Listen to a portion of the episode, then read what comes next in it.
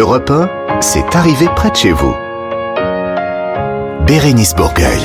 Très bon samedi après-midi. Ravi de vous retrouver avec toute cette équipe de gays lurons, de gays fanfarons. Oui, ce n'est que de la fanfaronnade autour de cette table.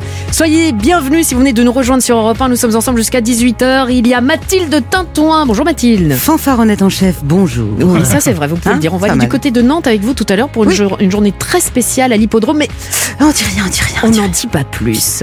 Il y a Laurent Barra. Bonjour Laurent. Et bonjour Bérénice et bonjour les amis.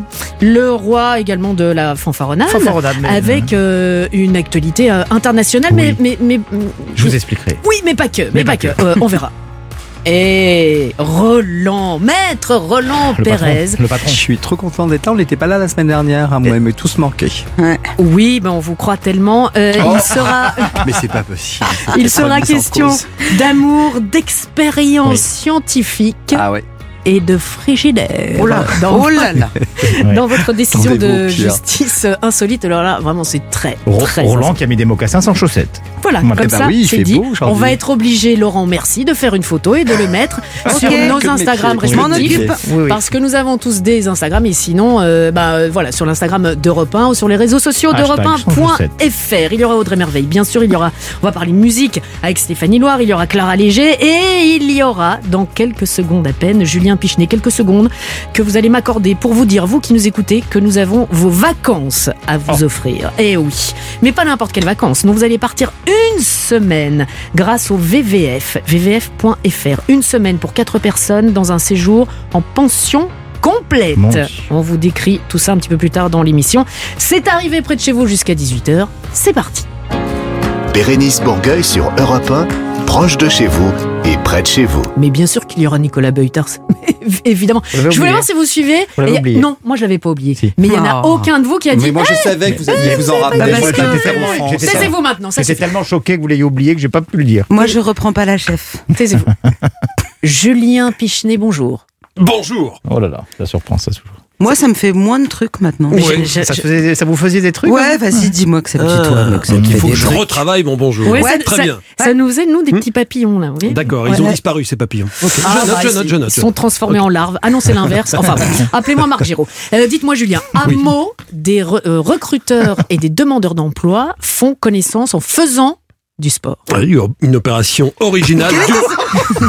Quel était ce bruit de, de J'ai début, inventé un là borborygme, je sais Ah pas, oui. Effectivement. mais vous êtes vraiment des mauvais camarades. En fait, On est en je pensais à deux mots en même temps, ils ont fusionné pour Oh, les euh, papillons, produire Ce, ce ce son. sont des mots valises. Ouais, je peux, je peux faire Marc. mon journal des bonnes nouvelles Oui, ça vous allez-y. pas Ok, on y va. Bon, c'est une opération originale d'une journée nommée Du stade vers l'emploi. Ça s'est passé cette semaine à Meaux, en région parisienne. Il y avait 100 demandeurs d'emploi qui ont fait du rugby, de l'athlétisme, du volet, du badminton, entre autres, avec 11 recruteurs. Alors au début, les participants sont anonymes, tout le monde se mélange, personne ne sait euh, qui est demandeur d'emploi et, et qui est recruteur. On, on forme des équipes, on joue, on fait connaissance. Le but est d'allier les valeurs du sport et celles de l'entreprise.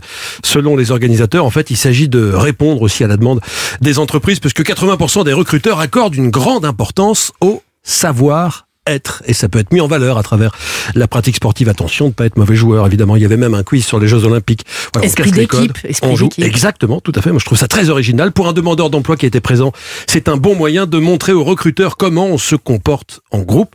Tout le monde se mélange et donc personne ne sait qui est qui. Ça permet de se faire une idée sur la personne, de la jauger euh, dans les deux sens. On peut aussi voir comment se comporte son éventuel patron. En fin de journée, on lève le voile sur qui est qui. Les recruteurs font leur choix. Le taux de retour à l'emploi serait de 80% avec ce type d'initiative. Mais les plus mauvais sont pas pris. Bah non, a priori. Plus mauvais au sport sont les pas pris. Non, mais sinon- sinon, Bah, si t'es mauvais joueur toute la journée. Non, que- pas mauvais voilà. joueur, mais si t'es pas bon dans la discipline du sport euh, considéré. euh, Mais sinon, Mathilde et moi, pour ceux qui ne sont pas sportifs, on a une autre idée de, De mélange de mélange, mélange. oui. Voilà. Dans les Côtes d'Armor, Julien, deux femmes aident les habitants à bord de leur camping-car. Mais elles les aident à quoi? Anne et Audrey, moi ça m'intéresse fortement, les aide à accomplir toutes les tâches administratives. Ah, bonheur. Eh. Avec leur véhicule, elles se stationnent dans des petites communes du département, là où il n'y a pas forcément beaucoup de transports en commun, là où il peut y avoir aussi des personnes à mobilité réduite. On peut voir Anne et Audrey sur la place de la mairie, euh, ou les jours de marché, entre les étals de poireaux et de, et de fromage de chèvre. Vous, fra- vous frappez à la porte du camping-car et elles euh, vous répondent, elles vous aident à démêler les fils parfois très emmêlés de la paperasse administrative. C'est un camping-car qui rassemble neuf services publics. Écoutez bien, les impôts, la CAF, CNAF, la CPM, Pôle emploi, la Poste, la mini- le ministère de la Justice, le ministère de l'Intérieur, l'assurance retraite, la mutualité sociale agricole. C'est pas si nouveau, hein, ça, ça a un an à peu près, mais on commence beaucoup à en parler dans les médias locaux. En huit mois, elles ont répondu à 1800 démarches. C'est trois fois merde. plus que dans les bureaux fixes. D'après elles, les gens osent plus facilement franchir les portes d'un camping-car que d'aller dans un bureau pour, euh, Mais- pour demander de l'aide. Elle Ah ouais. dort dedans ou pas?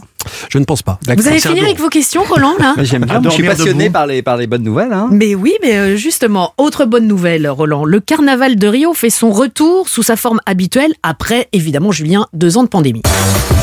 Allez, Allez, samba, samba, C'est- Di Janeiro. C'est en ce- Vous y êtes déjà allé, Bérénice hein Ah, je sens, je sens que Ah oui. vous êtes une habituée. C'est J'ai la moment. cachaça qui... Et les plumes, et les paillettes, la samba. Après deux années d'annulation pour cause de Covid, les défilés du carnaval le plus célèbre du monde sont de retour. Il y a des milliers de danseurs, des centaines de chars et ça rend tout le monde heureux.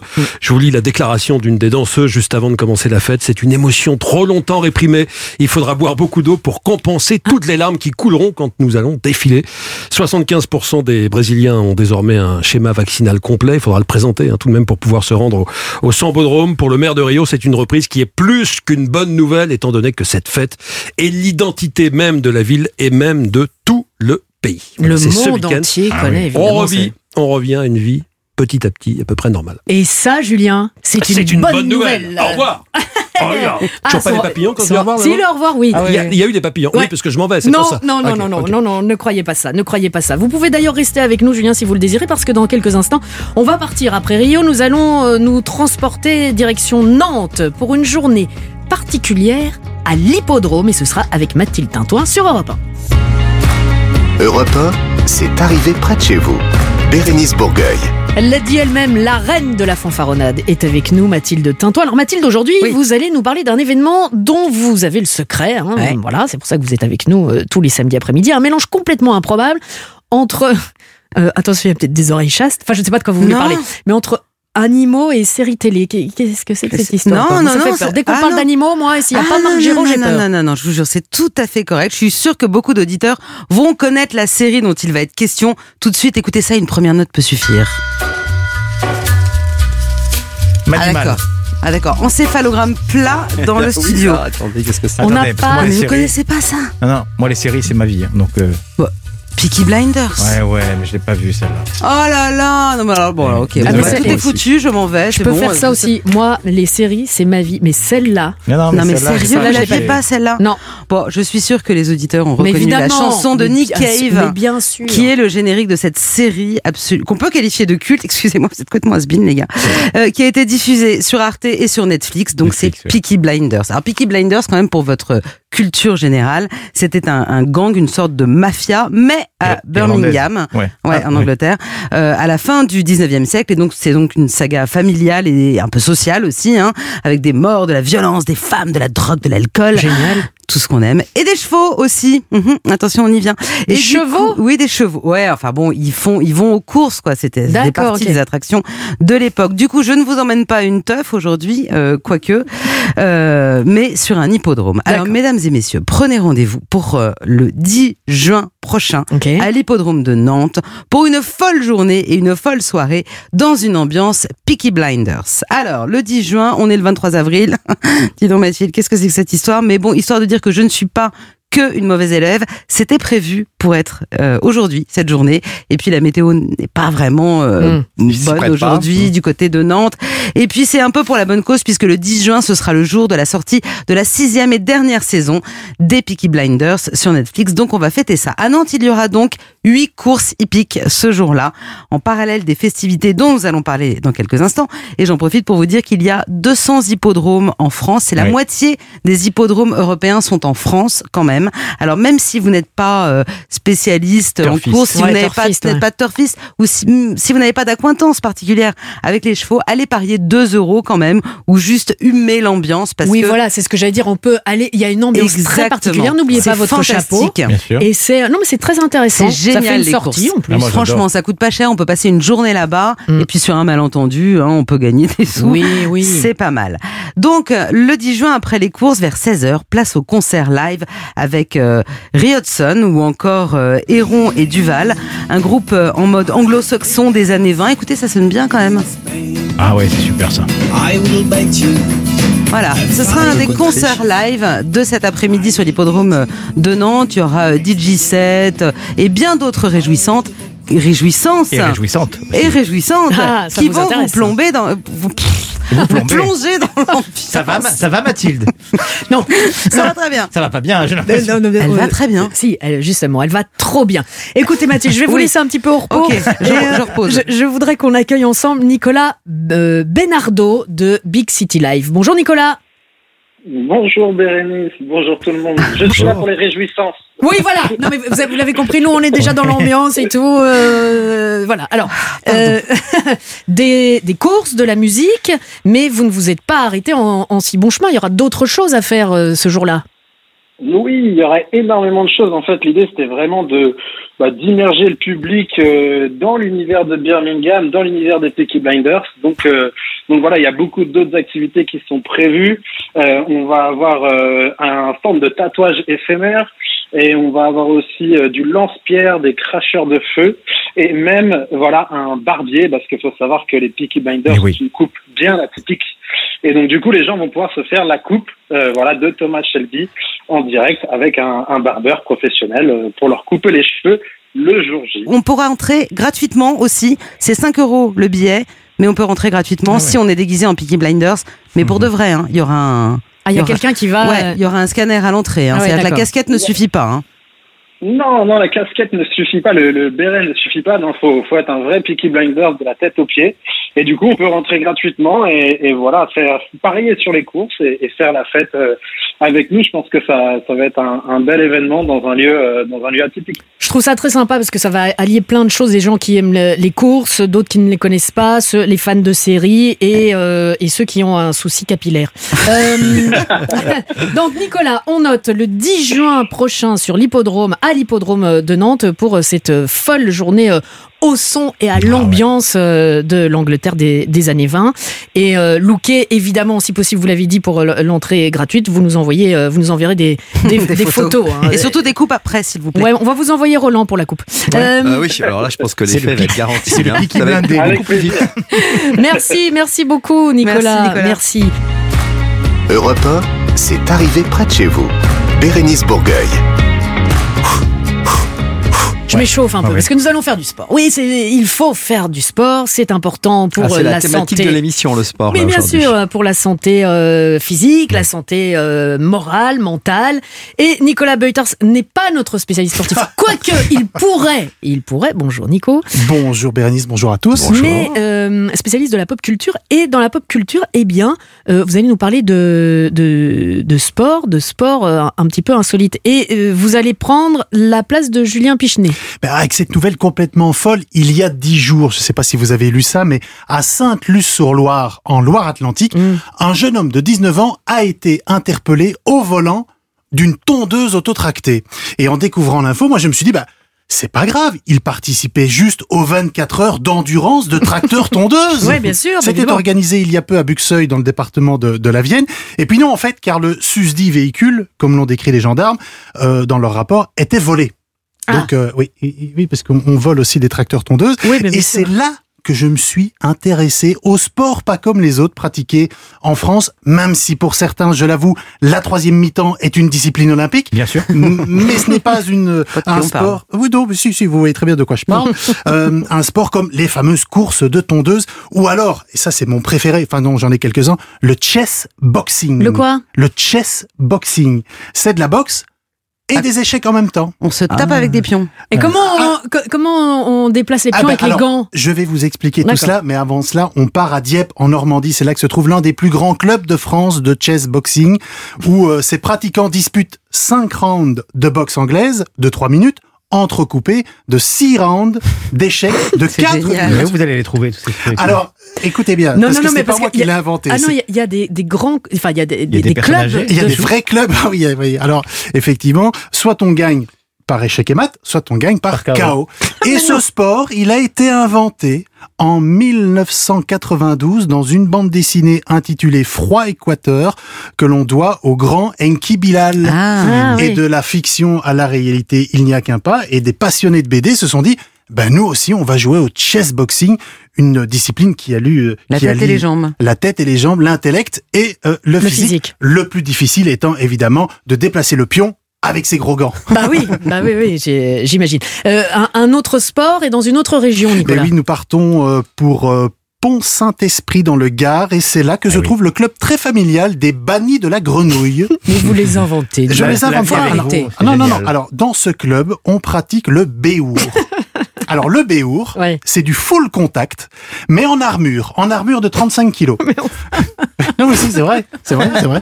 Alors, euh, c'est un sport médiéval, bien entendu, à travers lequel bah, ces sportifs s'affrontent en armure complète, euh, avec euh, les pieds, avec euh, des armes, mais qui ne sont ni pointues ni tranchantes. Ah bah, c'est important. Ils sont Préférable. équilibrés psy- psychiatriquement si, non, alors, n'allez pas dire ça au banni de la grenouille, hein, quand même. Je ne l'arrêterai pas, euh, chers amis de Banni de la Grenouille. moi, j'oserais pas, hein, Laurent. Au-delà.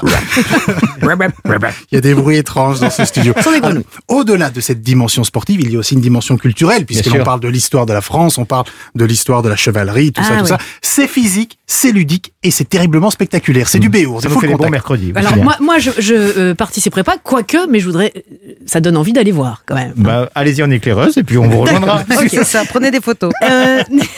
Euh, Nicolas, pour ceux qui euh, préfèrent la, la légèreté, vous avez quoi en magasin? Bah, vous- D'abord, euh, vous euh, connaissez hein, le principe de la poussée d'Archimède, Oui. qui dit que tout corps plongé dans un liquide ressort mouillé. Ouais. Ah, oui, ça c'est la version courte. Ouais, Oui, voilà, c'est la version plus courte. Alors, euh, nous partons au club Archimède de Reims, en Champagne-Ardenne, pour y pratiquer du hockey subaquatique. Mais non. Bien Mais si. sûr, bien sûr. C'est quand la glace a fondu ou quoi Oui, oui, oui. Alors, il vous faut des palmes, un tuba, une petite crosse et un palais. Le palais est jeté au fond de la piscine. J'ai bu la tasse chin-chin. Voilà, avec connaissez la suite. pull marine. Avec mon pull marine tout déchiré au coude.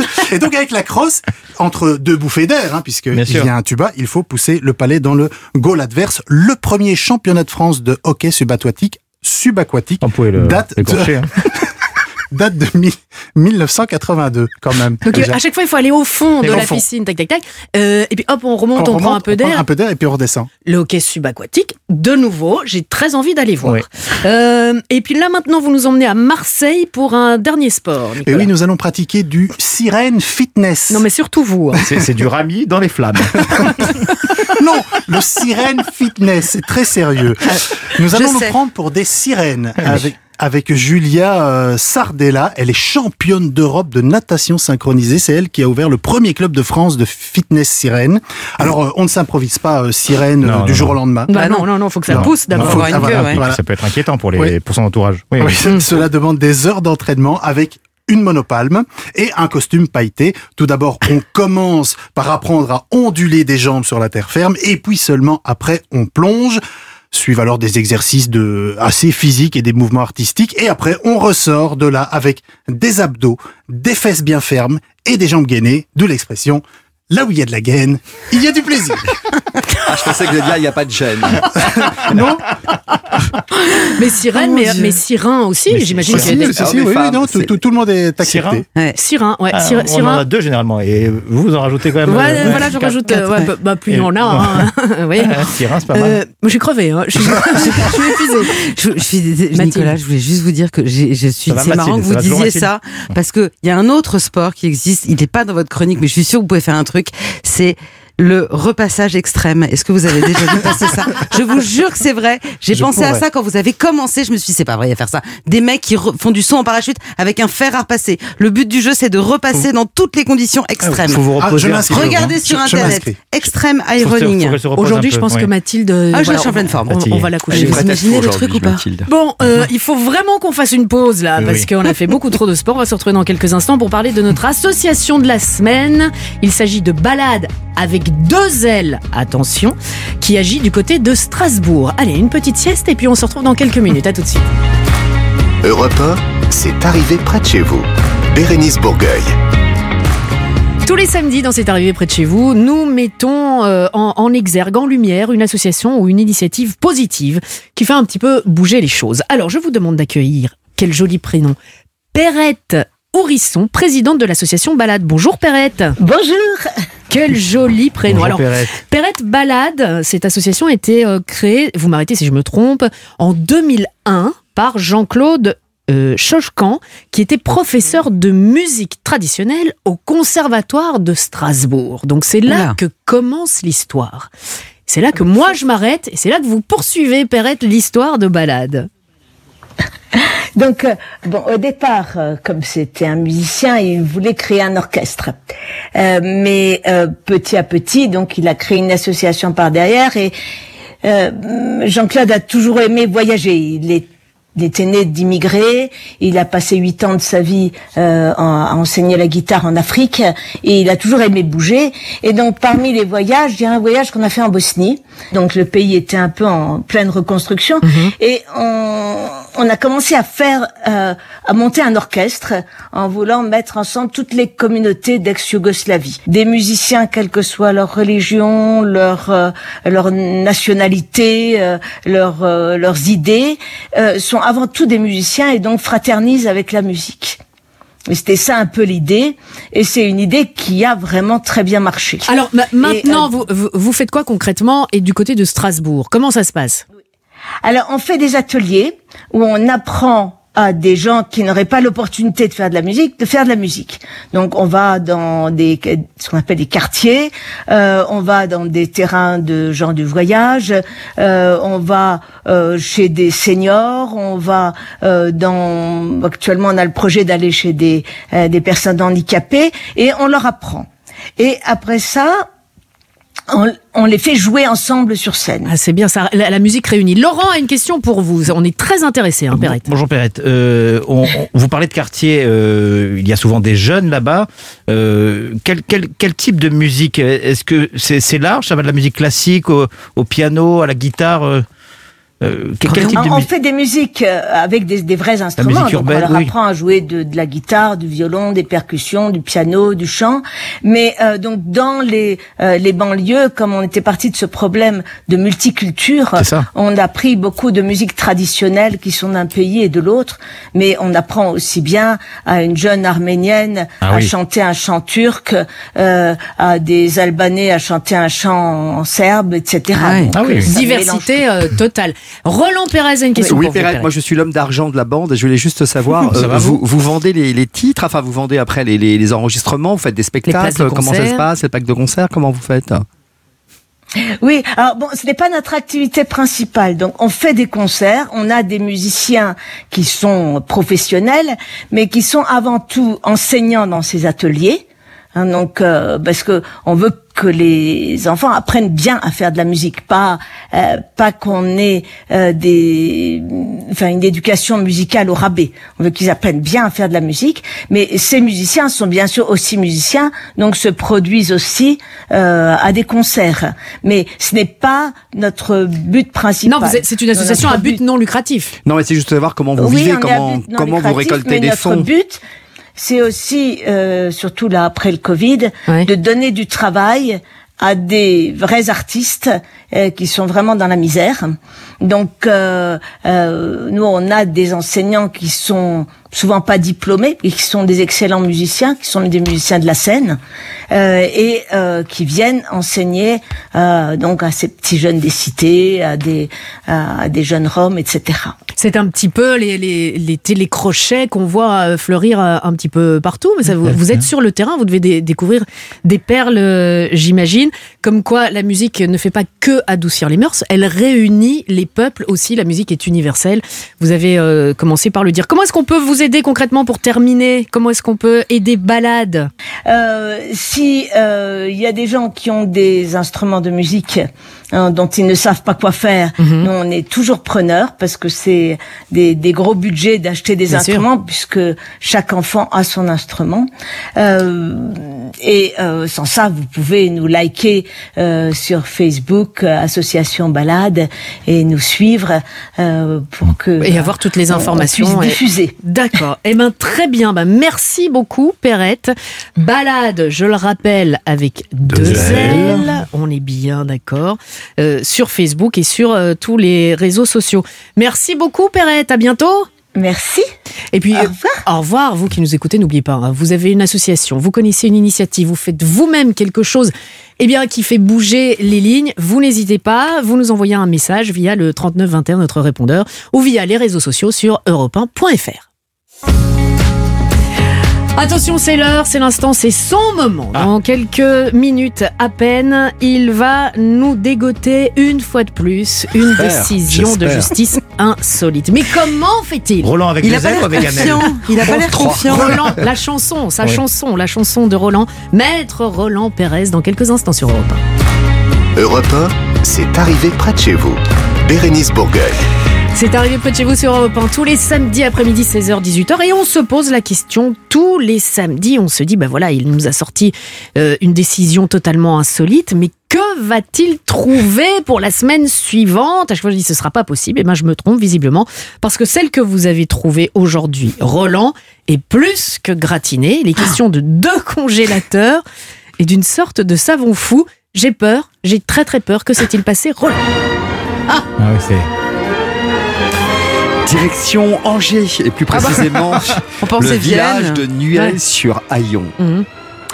À la sortie de ce village, il y a un magnifique château est endormi depuis 22 ans dans une aile souterraine, feu la châtelaine Monique Leroy. Ah, c'est la chanson de la Belle au bois dormant, quoi. Ah, ah Ouais, c'est fait. Monique dort depuis 20 ans dans son château. C'est Blanche-Neige. Non, ce n'est pas un conte de Walt Disney que je vous livre, mais une véritable histoire, mes amis. Monique Leroy est décédée en 1984. Elle avait 49 ans. Elle a succombé à une longue et douloureuse maladie, comme on dit. Je ne crois pas que tu meurs, je ne crois pas que je pleure. C'est gay. C'est beau, c'est très beau. Si bien que, vu sa jeunesse, son époux, qui n'est autre que médecin, le docteur Martineau, décide alors de tenter chez eux, dans leur château, l'expérience de la cryogénisation. En 1984. C'est, hier, ce n'est ni plus ni moins le remake de Hibernatus. Nous excusons d'interrompre le cours de ce spectacle, mais nous apprendre qu'un homme vient d'être retrouvé enfoui dans les glaces depuis 65 ans.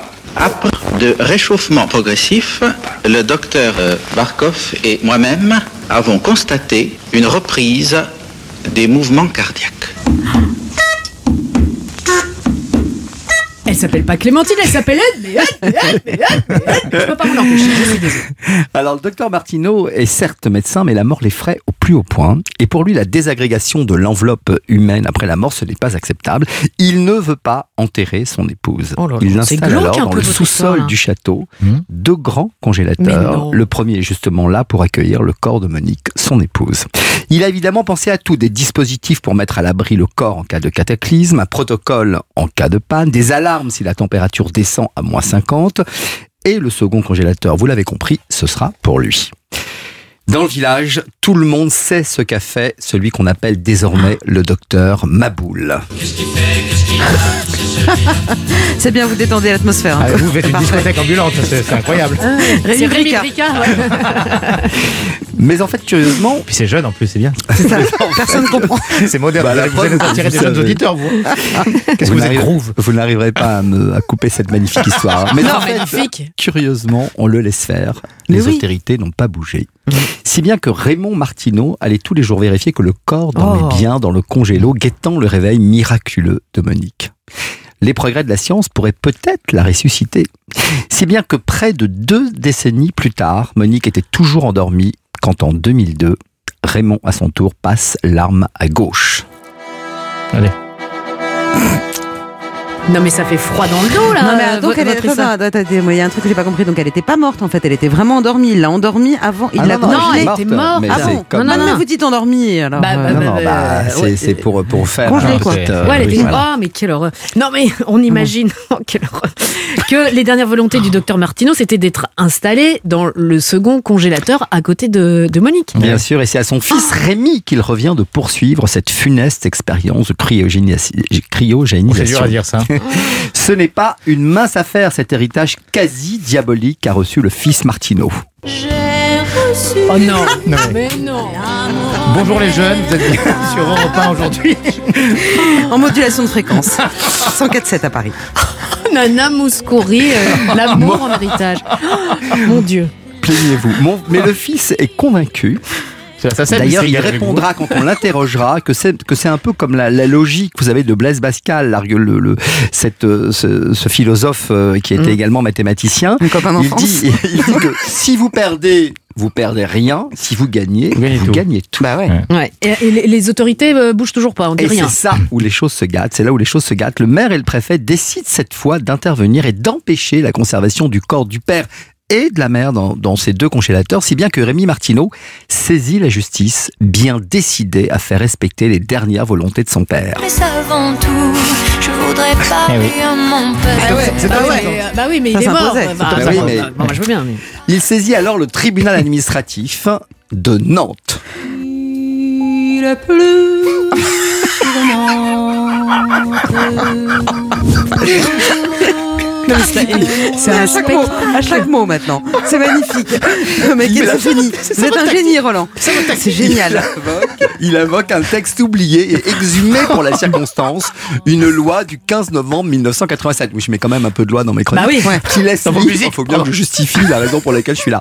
Qui laisse libre à toute personne le choix du mode de sa sépulture. Ah bon Ah ouais. DJ. Et du côté des autorités municipales et préfectorales, ce texte doit être interprété au, gar- au regard d'un autre texte de loi Interprété. qui se trouve dans le Code des collectivités territoriales et qui justement dit très clairement qu'il n'y a que deux modes de sépulture, Ah. l'inhumation ou la crémation. D'accord, ok. Devant le tribunal administratif et devant la cour d'appel administrative, Rémi perd son combat. Mais Ouais. il ne range pas ses gants de boxe. Non. Il saisit le Conseil d'État et la décision tombe. Ah, c'est beau. Oh là là. Attention. Le Conseil d'État dit que si l'on peut choisir son mode de sépulture, celui-ci doit se faire en respectant l'ordre et la santé publique. Et c'est donc un grand non qui est alors opposé à Rémi. Il ne peut pas garder ses parents dans des congélateurs. Vous travaillez avec Christophe Ondelat vous... Non, et, il va être donc obligé de, de les enterrer au cimetière. alors. Alors pas encore. Il se Ah. dit que la justice n'a Ça pas dit son dernier mot et il décide alors de saisir la Cour européenne des droits Bah de ouais. l'homme qui est au-dessus de tous les tribunaux et cours des tribunaux nationaux. Ah bah oui, bah à l'Eurovision. Bah ouais, bah tiens. Et là, vous vous dites, vous vous dites que tout est possible, que l'Europe, Ah à la pointe de la cryogénisation, va peut-être autoriser cette expérience folle. Hmm. Bon. Ouais. Bon, Eh bien, elle n'aura pas l'occasion de répondre à cette question, la Cour européenne, car une nuit de février 2006, une coupure Oh d'électricité va faire remonter les congélateurs à moins 20 degrés. Oh non Si bien que ce n'est plus possible de conserver les corps ainsi. Rémi Martineau va en fait décider alors d'incinérer Raymond et feu Monique. C'est le cas de le dire. Non. Mais cette histoire, cette histoire ne doit pas vous faire oublier le refrain d'un autre philosophe, Ah oui. celui de Valérie. Ah mais bravo. Ce sera votre gimmick, hein, euh, François Bah oui, J'ai de cette bien, chute moi, là, les de cette chute de panne d'électricité. Franchement, Ah, moi j'étais à fond dans Bah l'histoire. ouais. Ah, moi, j'étais à ce Ah ouais, dans le studio, là. Ah ouais, non, ça, ça Ouais. aurait été bien. Dites donc, euh, Roland, je voudrais euh, vous souhaiter bon courage, vraiment beaucoup, beaucoup de, de courage bah, pour la semaine prochaine, parce que je ne sais pas ce que vous allez pouvoir nous trouver de- d'encore plus Alors, vous insolite. savez que il y, a- il y a un- il y a un site qui s'appelle Curiosité juridique, je le dis, parce que notamment cette histoire, je l'ai trouvée dans Curiosité. Curiosité juridique, avec, avec toutes les indications, avec les décisions Les qui ont été rendues. Donc c'est très bien fait ce site Ouais. Je Curiosité vous- juridique. je Donc je le dis quand même, je Ouais. rends hommage à Je Curiosité peux vous donner une juridique. indication pour votre prochaine chronique aussi. Il y a un site qui s'appelle Deezer pour trouver des musiques. N'hésitez pas. Bah, il Mais est- Je trouverai Nana Mouskouri aussi sur Deezer. Eh bah tiens. Non, non, mais c'est- bien. Et on met la culture à l'honneur avec vous. Euh, là, tout d'un coup, ils vont voir euh, Ouais. Nana Mouskouri, l'amour en héritage. Ding, ding, Pierre ça va clignoter Pierre en disant Pierre Va- Vassiliou. Mais vous dire- connaissiez, Pierre, Vassiliou, la bien première sûr, fois. Bien bien sûr. Et même les membres de sa famille, ils ont dit Oh Ah bah oui. Enfin des droits qui vont tomber. Voilà, ça va tomber. C'est votre défi maintenant. Vous avez vu que j'ai pas mis Sylvie Vartan une seule fois. Non. Bah Non, non, mais, classe, vous, quand mais même, hein. vous venez de la citer. Merci. Merci, Roland. Europe 1, c'est arrivé près de chez vous. Bérénice Bourgueil. Toutes les semaines, Clara Léger nous rejoint. Bonjour Clara. Bonjour Bérénice, bonjour tout le monde. Bonjour. Et vous le savez, Clara est là pour nous parler des réseaux sociaux avec une nouvelle tendance, Clara, sur euh, les RS. C'est Abréviation. Voilà. Euh, C'est celle de partager ces messages de rupture. Oui, Ah oui. disons les choses très clairement. Eh ben. L'une des pires choses au monde qu'a déjà expérimenté de trop nombreuses fois Laurent Barra, c'est de se faire quitter par SMS. Tâche par et, texto. ouais, et non, ça, ça, se c'est fait la... pas. Ça ne se fait pas. Oui, mais fait, ça se fait si, malheureusement, ça se fait beaucoup trop et c'est la nouvelle trend, c'est-à-dire la nouvelle tendance sur les le réseaux sociaux. Le Et, notamment sur TikTok. et justement, le but, c'est de partager un moment de sincérité en montrant ses sentiments. Les gens postent leurs messages de rupture comme un exutoire avec l'impression d'un anonymat garanti et un sentiment de revanche absolue sur la relation qui vient de se terminer. Mhm. Et c'est manifestement un marché particulièrement lucratif, même si évidemment pas autant que le marché du contrat de travail de célébrité avec Roland Pérez, puisque ça cartonne également sur Instagram. Mathilde en parlait avec l'un de mes comptes Ah bah. préférés au monde, c'est Tej par texto. Tej, Tej Ah. par texto. Tej par texto. Voilà, génial. Si- Génial. Si vous avez C'est un besoin, compte Instagram c'est un compte Instagram. C'est un compte Si vous avez besoin de vous payer une tranche de rigolade, c'est par ici que ça se passe. La créatrice du compte, qui s'appelle Audrey, elle partage chaque jour un message de quelqu'un qui s'est fait lourder par Audrey message. M. C'est pas Audrey M. Non, c'est pas Audrey M. Non, c'est Audrey G. D'accord. Je précise que ce sont de vrais messages que les internautes lui envoient et non pas des faux SMS dont Laurent Barra serait l'auteur en qualité d'expert. Ça ne se fait pas, je sais, mais ça me fait mal d'avoir dépensé 40 euros alors que tu n'es pas intéressé. Tu me rembourserais la moitié. On s'est vu deux fois et après une nuit passée ensemble suivie de deux jours de silence, je le relance. Il ne souhaite pas me revoir car je ne pourrais pas le suivre financièrement. C'est des messages horribles. Mais c'est, on dirait, on un mes messages. On dirait un de mes messages. Voilà, il y a d'autres pépites dans la collection. hein. Il y a Je pense à toi, réponse, pense plutôt à la planète meuf. En tout cas, tu as un très beau visage, ton regard est beau, manque juste le pétillant. Ou encore, Sarah, je t'adore, mais entre nous, t'es pas une lumière, j'aime les gens second degré. Alors, vu lui, visiblement, il a aussi perdu le second degré en cours de route. C'est horrible. Il y a des gens qui se vengent ou pas, qui répondent Bah, c'est une sorte de vengeance de oui. pouvoir poster Ah ce oui. genre de message parce que du coup on affiche la personne qui, Ouais. qui nous l'a envoyé et, et- J'ai envoyé mes trucs. Ouais. Non, mais ça peut monter euh, en Ah, épingle il y a des trucs qui sont d'une violence. violence, mais, mais en même temps, on se dit que ça arrive à tout le monde et pas que à soi, en fait. Pas pas Mais non, mais ça roule c'est des gens qui se jettent, mais qui sont rencontrés aussi trois semaines avant. souvent au bout d'un seul Ils viennent rencard de Tinder et ses pépites, et Ne- ils continuent. Ne méprisez pas, ma vie. Non, je sais très Il s'est bien hyper êtes pas là, reconnu. Laurent. Non. Mais il y a que celui qui l'a envoyé ou qui l'a reçu qui le reconnaît. En oui, fait, il y a, pas que de ce- nom. oui, oui, non, y a- tout, est, tout est anonyme, mais néanmoins, tout le monde rigole. C'est très drôle. Mais vous êtes horrible Oh, oh, chacun son gagne-pain. Chacun son gagne-pain. Ah, je trouve que c'est, c'est- il y, a- il y a tellement aucun amour propre là-dedans, ça me. Bon, Ouais, ça mais en me- même temps, ça permet de se venger. de- de- se Oui, mais ça veut dire que la personne qui l'a fait ne regrette absolument pas. Elle continuera à le faire de la même manière. Il n'y a pas de. On est là pour rigoler. Eh, détendez-vous, oui. les gars. Ah, part la en émission, séance de vous- psy, là. Mais je trouve pas ça rigolo une demi-seconde. Bref, en Suède, il y a un nouveau, un nouveau musée qui vient d'ouvrir à Stockholm. Euh, mais euh, quel rapport avec les réseaux sociaux Il s'agit du Museum, c'est le musée du selfie, tout simplement. Le musée du Du selfie. Ici, vous ne trouverez aucune œuvre d'art accrochée au mur. Ici, vous êtes là pour vivre une expérience interactive pour les réseaux sociaux. Donc, pour vous la faire courte, ce lieu, c'est le paradis des Nabila en puissance ou de Mathilde Tintouin qui gère ses réseaux sociaux avec une main de fer dans un gant de velours. Enfin, Ouais, le je selfie veux- de, de- de Mathilde de Tintoin, je peux vous dire que c'est une œuvre d'art. Ah ouais, c'est- mais j'en fais jamais. C'est le, c'est le but. C'est pour ça. C'est pour ça. Ouais, bah, bien le salaire de. Nabila. Dans le iCloud. Il connaît le. Bah, évidemment. Ouais, ouais. Oh, bah alors là, on laisse tomber l'anglais, hein, donc c'est super. Ok, on y va. Donc vous payez 29 euros pour vous promener au gré des salles aux couleurs vives à la déco parfaite destinée à offrir un arrière-plan idéal pour tous vos selfies. Le but que vous puissiez prendre des photos et des vidéos léchées dans le but de vous créer un statut social des plus cool et seulement virtuellement puisqu'ici la vraie vie ça ne compte pas.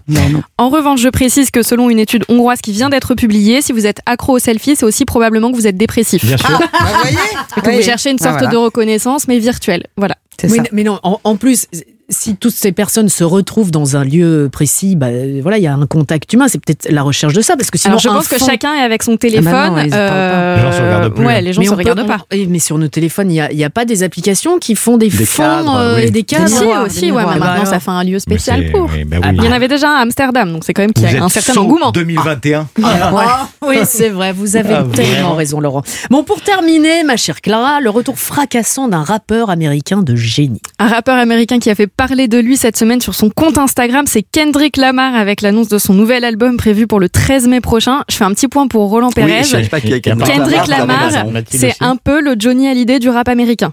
Ah. Voilà. Et il a une Sylvie Vartan dans sa vie Euh, je ne sais pas, c'est une bonne question. Alors pour vous resituer, vous le remettre dans les oreilles, Kendrick Lamar c'est le rappeur qui est notamment à l'origine de ce tube qui s'appelle Swimming Pools. Sitting only two or three shots. I'ma show you how to turn it up a notch. First you get us Faites pas semblant de connaître. Bah Il fait pas semblant de connaître, mais il, il hoche un peu la tête, il danse. Il explique il groove, il groove, il groove. Voilà. Il a posté l'annonce de son nouvel album lundi. Kendrick Lamar, ça a commencé sur Twitter avec un lien vers son site internet oclama.com. Si vous cliquiez sur ce lien, il y avait un dossier noir qui apparaissait. Dans ce dossier noir, une lettre avec tous les détails concernant la sortie de l'album ainsi que son nom, Mr. Moral and the Big Steppers. Donc pour vous donner une petite idée quand même de l'envergure de Kendrick Lamar, il a déjà récolté 14 Grammy Awards et aussi un prix Pulitzer dans la catégorie musique pour son précédent album qui s'appelait Damn, euh, qui datait de 2017, porté notamment par ce titre qui s'appelle Humble.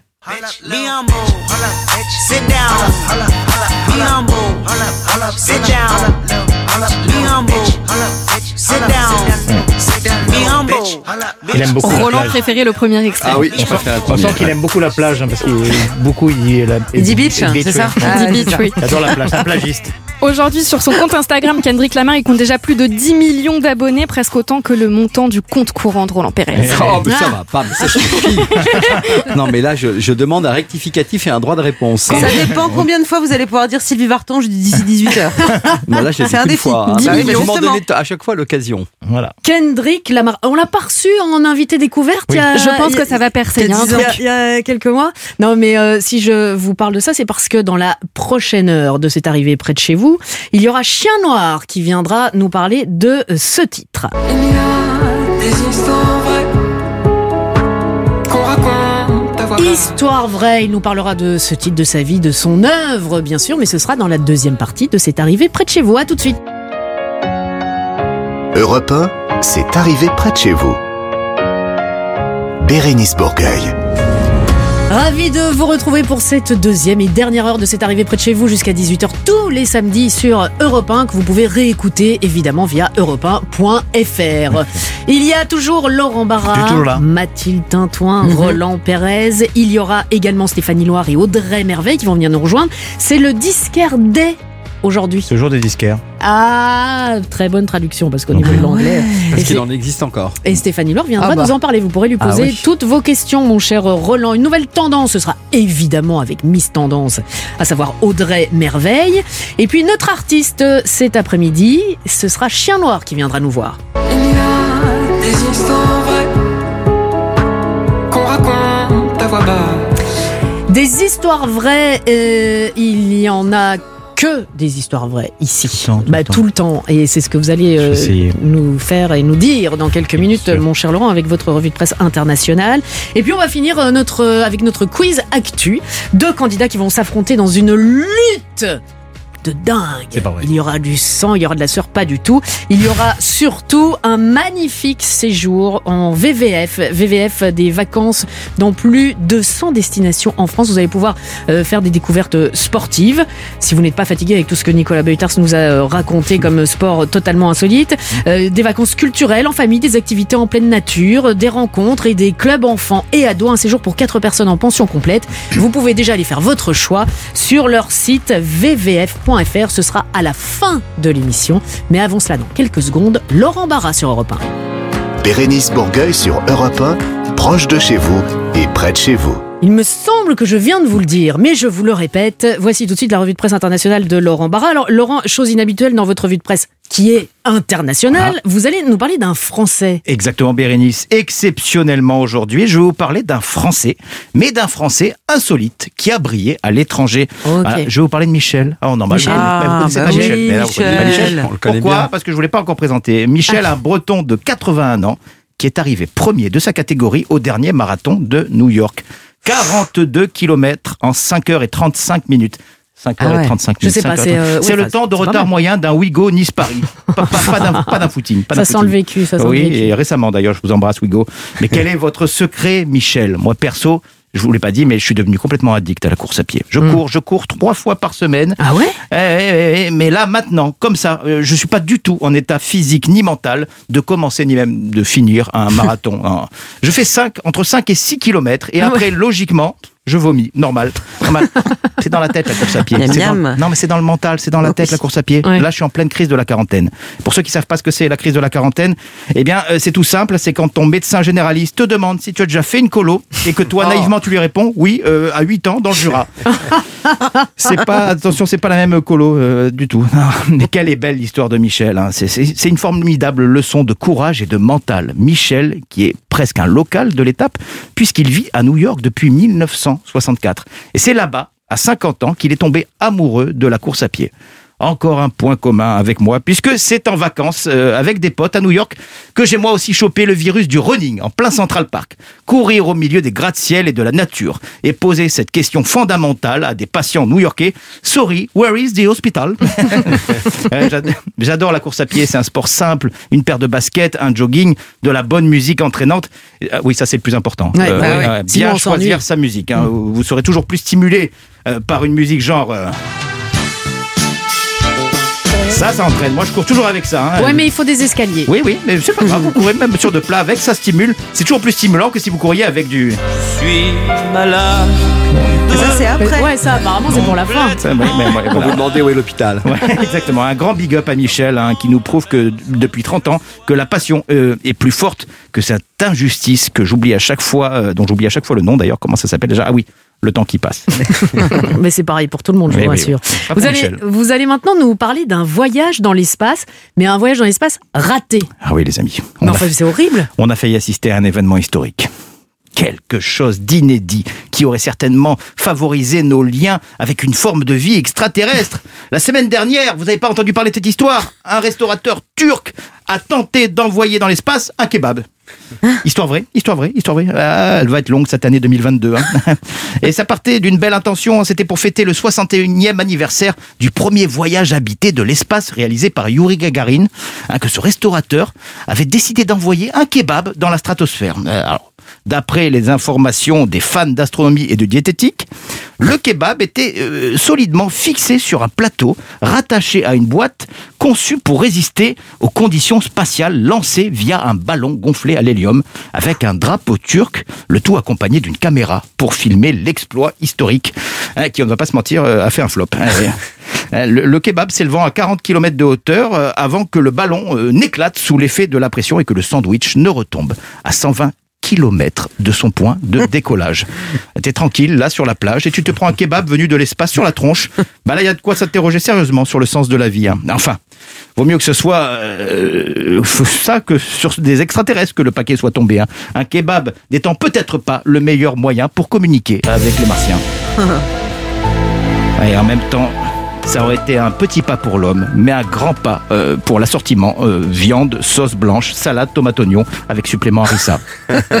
Mais vous savez que Ah, en, les gens sont en fous. Belgique, Oui. un, un petit pays euh, oui. voilà, Que vous vo- connaissez bien. euh, voisin, mais- euh, il y a euh, une équipe d'une d'une radio là-bas qui a envoyé un paquet de frites dans l'espace. Oui, oui, oui, d'accord. Et ça a marché. Et ça a marché. Voilà. bah, euh, C'est, ça doit être le supplément mayonnaise. ça, devait, faire ça devait être trop lourd. Ça devait être trop lourd. Ça, devait être trop a lourd. fonctionné. Bon, écoutez, Pourquoi pas Pourquoi pas Pourquoi pas Les gens Ou pas, ont hein. plein de belles idées. oui, bien sûr, ça fait avancer le, le, Le schmilblick. Voilà, tout, euh, tout à fait. Rendez-vous dans quelques instants sur Europe 1. On va parler musique. Et quand on dit musique, forcément, on pense au dimanche après-midi avec Stéphanie Loire. Mais avant dimanche, il y a samedi. Ça tombe bien, c'est aujourd'hui. Eh oui. Et Stéphanie va nous parler du Disquaire Day qui a lieu aujourd'hui partout en France. Europe 1, c'est arrivé près de chez vous. Bérénice Bourgueil. Et on parle musique à présent dans cet arrivé près de chez vous avec vous, Stéphanie Loire. Bonjour. Bonjour les amis, bonjour à tous, bonjour Bérénice et salut les enfoirés. Ah, bah ouais, bah ouais. Ouais, On rate jamais une occasion en plus de rappeler que c'est toujours bien de la participer et de faire un ouais. don Et au de resto dire du des gros mots gratuitement. Oui, toute l'année et en toute impunité. J'aime bien, moi. Vous pouvez garder ça toutes les semaines. Non, je plaisante. Euh, Aujourd'hui, Stéphanie, vous commencez par nous parler d'un événement qui a lieu partout en France ce En ce samedi. moment même, exactement. le, Disquaire Day. Le Disquaire Day. Alors, je ne sais pas si vous connaissez, c'est la journée internationale qui célèbre les disquaires indépendants et le vinyle. Un événement euh, qui propose de découvrir euh, les vinyles du moment, mais aussi et surtout de partir à la découverte de disquaires qui sont pas loin de chez vous. Mais tout à l'heure, il y avait une question. euh, Moi, je suis surpris qu'il hein, existe encore des disquaires. J'en vois jamais de disquaires. Alors, À part des grands magasins parfois en Roland, ville. sauf mon C'est- respect. C'est à côté de votre opticien, je mon pense. respect, voilà, j'allais dire, oui, allez oui. voir un bon lunettes. Ophtalmo. Et en revanche, non, ça dépend des quartiers, c'est vrai, mais euh, il y a beaucoup de dans, des chaque petite disquaires. ville. Oui, il y a des disquaires. Ils sont très nombreux. Mais ils vendent quoi, Alors, Stéphanie bah, Ils vendent des Non, mais disques, ils vendent Des des, vinyles, vinyles. donc. Et les alors- CD Et ils vendent. Alors non, les CD. Non, euh, ça, c'est non, fini, non, non, par non. contre. Bah, ça- Enfin, ça c'est pas fini. Non, mais ça reviendra dans Mais 20 disons ans. que les disquaires, ils sont euh, vinyles, puisqu'on revient à cet objet physique, Mhm. à, à- à pouvoir l'avoir entre les mains, avoir ce Et les grain-là. producteurs refabriquent ou les distributeurs refabriquent en vinyle. Exactement. Et tous les nouveaux albums euh, des, des artistes actuels, euh, je pense à November Ultra euh, qui vient de sortir son premier album. Euh, bon, alors je sais que vous, vous êtes si jeune, si frais, si juvénile dans cette équipe, vous n'avez pas Vous pouvez me connu euh, cette époque où les 33 tours s'empilaient sur un coin de table en soirée. On passait les uns derrière les autres. Et parfois, Ah ouais, ça ripait crazy, quand le disque était rayé. Oh, ça faisait mal. Oh, dans les booms, quand elle on est mettait les disques. bah, Dans les quoi ah, je, Dans les je savais que de moi. Je le savais, je Bah savais. ouais, il allait dans des surbooms. Bon, mais alors, qu'est-ce euh, qu'est-ce qu'on retrouve comme événement à l'affiche du Discardé, Beaucoup Stéphanie de choses, des concerts, des showcases, des DJ sets, des dédicaces, des expos aussi. Alors euh, c'est l'occasion euh, de choper des vinyles en édition limitée qui sont publiés spécialement pour cette journée chez les disquaires indépendants, à Toulouse notamment, chez Croc Vinyl, Gil- Gilbert Joseph, le laboratoire Vichou Circle Shop, New Build. En fait, je sais pas si vous saviez, mais Toulouse, c'est la deuxième ville après Oui. Paris à posséder le plus grand nombre euh, de disquaires en France. Voilà. Ah ouais. Mais tu t'en fous très musicale. pour briller comme ça en, en dîner mondain. Vous pourrez la sortir. Et, et merci de- de- d'acquiescer, euh, Laurent. J'acquiesce tout ce que vous dites depuis le début de la saison. Alors pour l'occasion, pour cette journée, plus de 170 références exclusives et inédites seront proposées au public euh, aujourd'hui. Alors parmi euh, l'ensemble de ces disques vinyles, euh, il va y avoir un spécial David Bowie, Blondie, Blur, Les Cure, euh, Nick Cave, Patti Ah Smith. bah, on, en parlait tout à l'heure de Nick Nick Cave, Cave. ouais. les Stones, euh, Simple Minds, Pixies ou encore Taylor Swift qui est d'ailleurs l'ambassadrice de cette édition 2022 du Discardet. Cause baby, now we got Euh, je vous donne quelques petits coins où vous pouvez euh, aller vous balader en France, notamment à Marseille. Sachez qu'il va y avoir des concerts en soirée qui sont organisés par les disquaires, notamment à la Maison Hantée. Et pour conclure, il se passe quelque chose, c'est tous les disquaires près de chez vous. Vous pouvez leur rendre visite, vous échangez avec eux sur la musique, vous buvez un petit verre avec modération, bien sûr, euh, parce que ce sont tous des passionnés comme nous ici, comme vous, bande de jeunes loups avides de rock. Oui, bah oui, bah tiens, justement, de rock, on va continuer à en parler avec une autre actu musique qui concerne cette fois Serge Reggiani. le plus grand rocker Ah. de l'histoire. Sérieux À l'occasion des 15 ans de la disparition de Serge Reggiani, l'intégralité de ses chansons est éditée dans un nouveau coffret souvenir. Ma liberté, longtemps je t'ai comme une perle rare. Ça donne envie de C'est bizarre comme guitare. transition quand même d'un seul coup. Mais Ouais. en fait, bah, ouais, parce que la musique elle est vaste, elle est diverse, Bah elle est- ouais. et, et- et on ne se refuse rien. Et parce voilà, qu'on trouve ça en vinyle. On trouve ça en vinyle aussi, bien sûr. D'ailleurs, ce coffret, il est en, en vinyle. Alors, Serge Reggiani, il était libre, comme Laurent Barra. Euh, Bah, je suis libre, bonne nouvelle. Sa Voilà. liberté à Je suis lui. content que vous en ayez conscience de ça. C'est euh, c'est surtout d'avoir choisi son destin, puisque c'est un, un- c'est un fils d'immigrés italiens. Et pour la petite histoire, il a d'ailleurs failli être coiffeur par défaut dans le salon euh, familial. Mais c'est bien une carrière d'acteur et de chanteur inoubliable qui lui a tendu les bras. Dans les années 1930, euh, Serge Reggiani, qu'est-ce qu'il fait? Il jouait aux billes avec Roland. il Oh, avec mes, mes arrière-grands-parents. Il quitte le salon de son père, il va rue du Faubourg Saint-Denis à Paris et il trouve sa vocation. Ce soir, mon petit garçon, mon enfant, mon amour. Il pleut sur la maison, mon garçon, mon amour. Comme tu lui ressembles. C'est rock, hein C'est euh, Ah bah oui, c'est c'est triste, mais c'est beau quand même. ça, ça prend au trip, Serge Reggiani. Alors, une, petite, an- c'est une petite annonce qui va l'entraîner au conservatoire et ensuite sur les planches du théâtre. Encore un point commun qu'il a avec euh, Laurent Barra d'ailleurs. ouais. Mais c'est au cinéma que Serge Reggiani va véritablement imposer son charisme. Chez Simone Signoret, il rencontre son futur producteur de musique, Jacques Canetti, que Roland euh, doit connaître. Tonton Jacques. Euh, Reggiani chante d'abord des textes de Boris Vian, ensuite il trouve ses propres auteurs. Claude Lemel, son auteur le plus emblématique, lui écrira plus de 70 chansons, dont ce tube, Le Barbier de Belleville. Je suis le roi du ciseau, de la barbiche en biseau.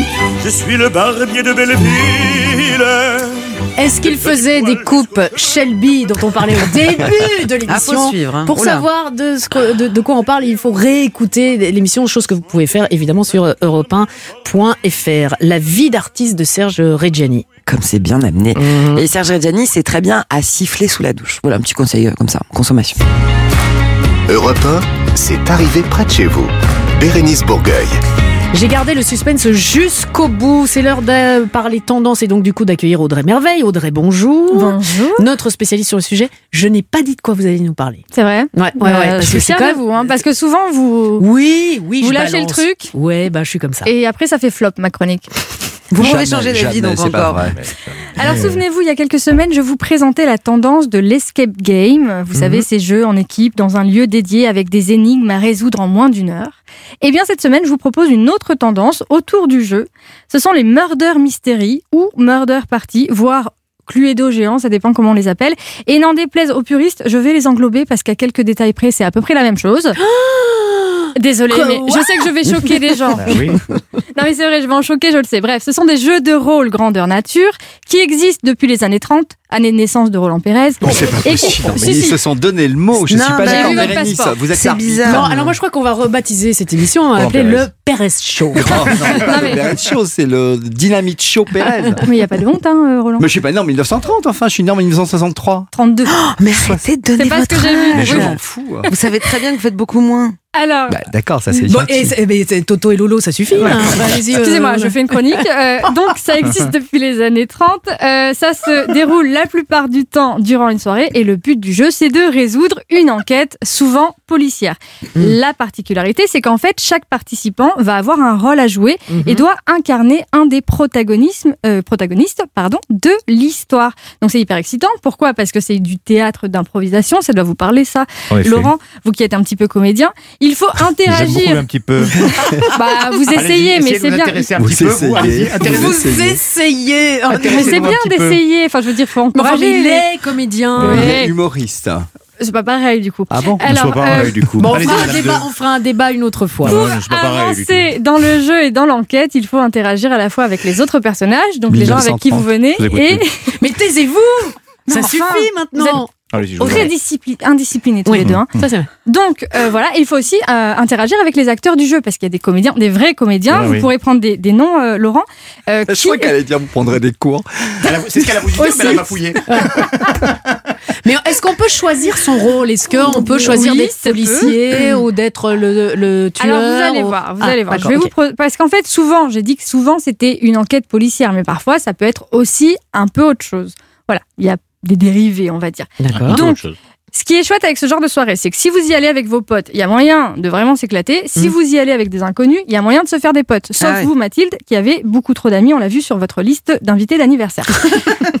Donc aujourd'hui, je vous propose. Taisez-vous, il y a des gens qui y sont pas.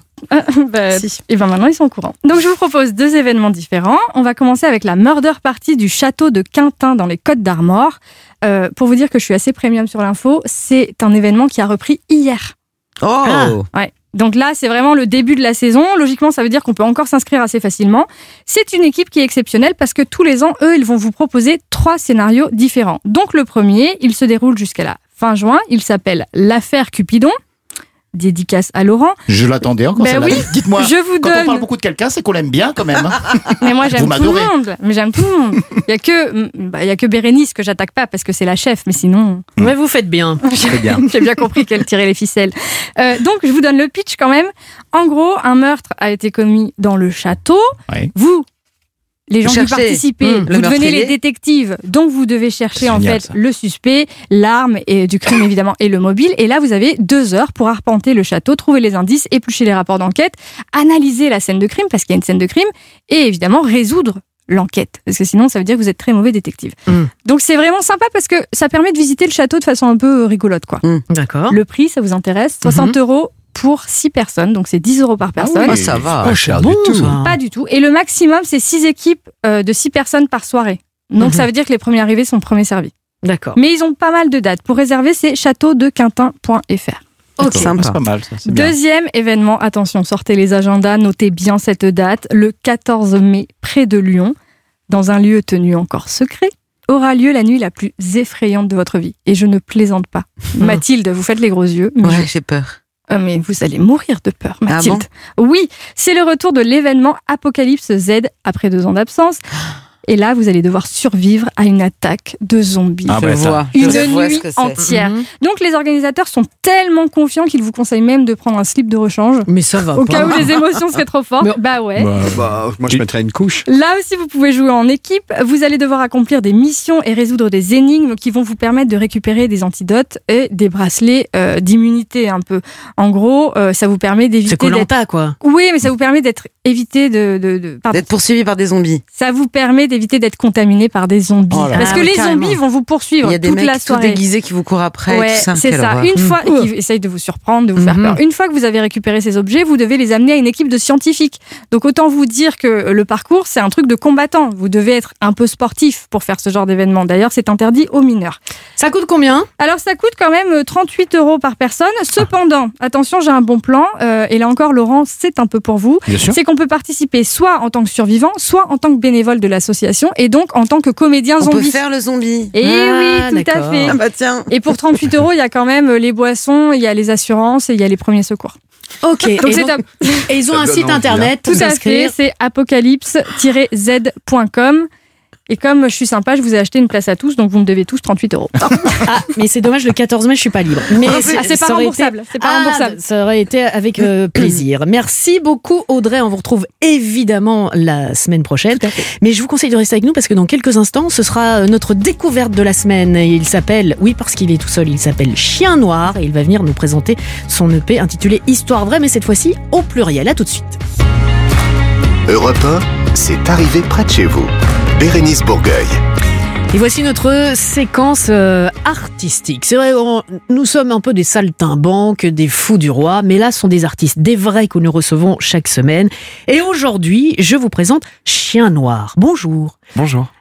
Je vous appelle- pas dire bonjour chien noir. Alors, est-ce que je vais vous appeler C'était ma, ma première question. Est-ce qu'on vous appelle Chien Noir Chien? Bonjour chien. Euh, je vous propose de m'appeler Jean. Ouais, c'est pas Ouais, mal. bien Oui, mais ça. je ne savais pas. Parfois, il y en a Ouais. qui ne veulent absolument Jean pas. de chien noir. Jean. Voilà. Mais vous êtes seul, Chien Noir. Absolument. Voilà. C'est moi. Voilà, un, un Ouais. peu un ch- chien foufou. euh, Chien fou, ouais. Chien noir. Chien, Ouais. chien noir. Ça, ça vient de, de ce nom de pirate de, de l'île au trésor de Stevenson ou pas du tout? Alors oui, en partie, mais ça vient aussi et surtout de, de Churchill, euh, qui, qui appelait sa, sa dépression son chien noir.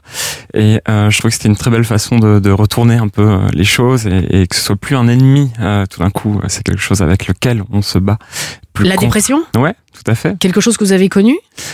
Euh, alors, euh, oui, carrément. Euh, en fait, le, le truc, c'est que la vie, la vie est difficile Mhm. et, et il faut trouver, il faut trouver nos propres armes pour se lut- pour lutter contre ça. Mm. Et voilà, moi, ça fait partie de ça. La vie n'est pas facile et surtout quand un téléphone euh, sonne et euh, vibre. Mais enfin bon, ça doit être un, un rendez-vous pour, euh, pour Roland. Ah, voilà, Euh, toujours moi, de toute façon. Je crois que ça vient de chez vous. hein. Jean, Je sens que je vais être un peu chien noir, moi aussi. la- la dépression, la vie pas facile, la musique Mm, mm. dans ce contexte-là est quelque chose qui peut sauver des vies, sauver quelqu'un. Ça peut, euh, justement, quand on est, euh, je ne sais pas si c'était euh, votre cas, mais euh, euh, il y, a- il y a des gens qui sont peut-être pas très bien dans, dans leur peau et qui peuvent exorciser tout ça en, bah, en mettant ça sur papier, sur, sur de la Oui, musique. C'est votre cas aussi? Alors moi, ça a toujours été le cas en fait depuis que je suis tout petit. C'est-à-dire depuis que je sais faire de la musique, j'ai écrit des chansons. Vous avez commencé la musique Euh, à, 6 ans? À 6 ans, ouais, tout à fait. Et j'ai tout de suite écrit. Et, et la première chanson que j'ai écrite, c'était euh, à- à la séparation de mes parents. Et, Ah, voilà, euh, oui. Ouais, voilà. Mais en fait, je l'avais écrit. Un traumatisme, j'imagine Oui, voilà. Alors comme tout le monde, enfin, il y a rien d'exceptionnel là-dedans. Mais euh, mais tout de suite, en fait, j'ai retrou- j'ai eu le besoin de, de coucher avec des notes et des mots. À 6 Euh, ans? Alors non, j'étais un peu plus un peu plus grand que ça. À 6 ans, euh, j'avais on n'a pas de culture musicale, c'est très difficile d'écrire une chanson. Alors il y a des il y a des gens, il y a des petits génies qui arrivent sans Mhm. doute, mais moi c'était pas mon cas. C'était un peu plus tard, j'avais j'avais un peu plus de 10 ans euh, quand j'ai écrit cette chanson là. Et vous l'avez toujours? Vous avez toujours les, le, Euh, Et le ouais, j'ai une sorte de mélodie, j'ai une sorte- en fait je disais un truc, je, l'ai- je l'ai- j'avais écrit en anglais. Mhm. Bon. Je- ouais, oui, en fait, j'ai un patrimoine anglais. Ma grand-mère était écossaise et euh, donc je parlais, je parlais anglais. Euh, et je sais pas pourquoi je faisais ça parce que j'imagine que le rock c'était. euh, Ah ouais, peut-être un- associé euh, ouais, voilà, à, l'anglo-saxon. ouais, ouais. tout à fait. Mais, et, et cette chanson, vous, vous n'avez pas envie de la, de, de la sortir un jour? Je crois que c'était pas très bon. Écoute. peut-être Alors, Ça commençait comment. Je sais plus, mais je disais en gros, je parlais à ma mère. Mais euh, ce qui était drôle, c'est que je, je m'en rendais même pas compte. Et c'est toujours comme ça aujourd'hui. C'est-à-dire que quand j'écris, je ne me rends pas compte de ce que je dis et ça, ça percute. Genre six mois après, je me dis ah mais en fait, c'est ça que je voulais dire. Euh, Tout d'un coup, je vis ce que j'ai écrit avant. Et je me rends compte de. En fait, je me laisse des messages. Je me laisse des messages pour plus tard. C'est assez. euh, C'est pas mal comme répondeur, ça. On va décortiquer ces chansons, dites donc. Mais oui, euh, Ouais, alors moi, ça me parle. Je sais pas si ça vous parlera. mais j'ai lu que vous, que vous écriviez la nuit, Beaucoup. oui. principalement la Ouais. nuit. Ça, ça vous- inspire plus euh, Oui, bah en fait, en fait, la nuit, il y a plus que, c'est un moment où il y a plus que nous pour répondre à des questions, en fait. Euh, tout d'un coup, il y a plus, il y a plus d'extérieur, il y a plus de, il y a plus que du, du noir. Et euh, c'est un moment où, ben, on est le seul, où je suis le seul à pouvoir répondre à mes propres questions, en fait. Depuis tout à l'heure, on, on- on vous sent un peu solitaire. Enfin, je me trompe euh, peut-être. Hmm. Mais là, c'est pour vous ouvrir euh, aux autres, En fait, pour partager. J'aime énormément écrire pour d'autres parce que euh, moi, quand j'écris, je me contrôle énormément, je me mets énormément de, de, de frontières, de limites. Ah bon? Et ouais, ouais. oui, je sais pas. Quel genre de limite concerne, Parce que Euh, je sais pas, il y a des, il y a des mots, il y a des, il y a des, euh, il y a des rimes que je refuse. Voilà, je, je, je, je sais pas exactement quelles sont les mécaniques derrière tout ça, mais j'ai une sorte de, j'ai des certitudes. J'ai énormément de certitudes quand j'écris pour moi. donc pour vous, mais pour les autres, vous vous, vous Je vous lâche, lâchez quoi. Ouais, je, je Lâchez lâche les chiens. Ouais, exactement. Et ça, ça me fait beaucoup euh, de bien. Euh, et c'est un exercice qui, qui, qui est très euh, libérateur. Chien noir sur scène. Mhm. C'est euh, c'est un autre exercice euh, aussi. Oui. C'est quelque chose de facile pour vous? C'est quelque chose euh, que, que vous attendez? Vous, vous faites de la musique dans le but de vous retrouver sur scène, d'être au contact du public ou parce qu'il y a des artistes qui. bah, c'est plus difficile euh, parce que là, vraiment, on est un peu mis à nu.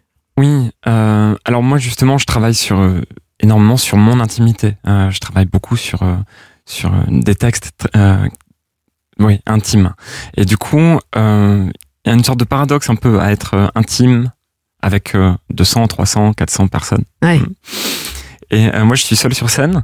Et donc, euh, euh, j'ai, j'ai, on a beaucoup travaillé avec une équipe, avec mon ingénieur du son, avec un ingénieur lumière, euh, mon tourneur, etc., à faire en sorte de développer une sorte d'univers sur scène, une sorte de bulle dans laquelle, euh, dans laquelle on pourrait être intime, mais euh, à 300, 400. Ah ouais, tout, tout un, tout un univers. Ah, il y a Voilà. Roland qui lève son petit Oui, doigt. Jean, je voulais savoir quel, est votre univers musical, vous? Qu'est- Qu'est-ce que vous écoutez euh, quand vous n'écrivez pas pour vous ou pour d'autres? Quelle Quelles sont vos préférences musicales?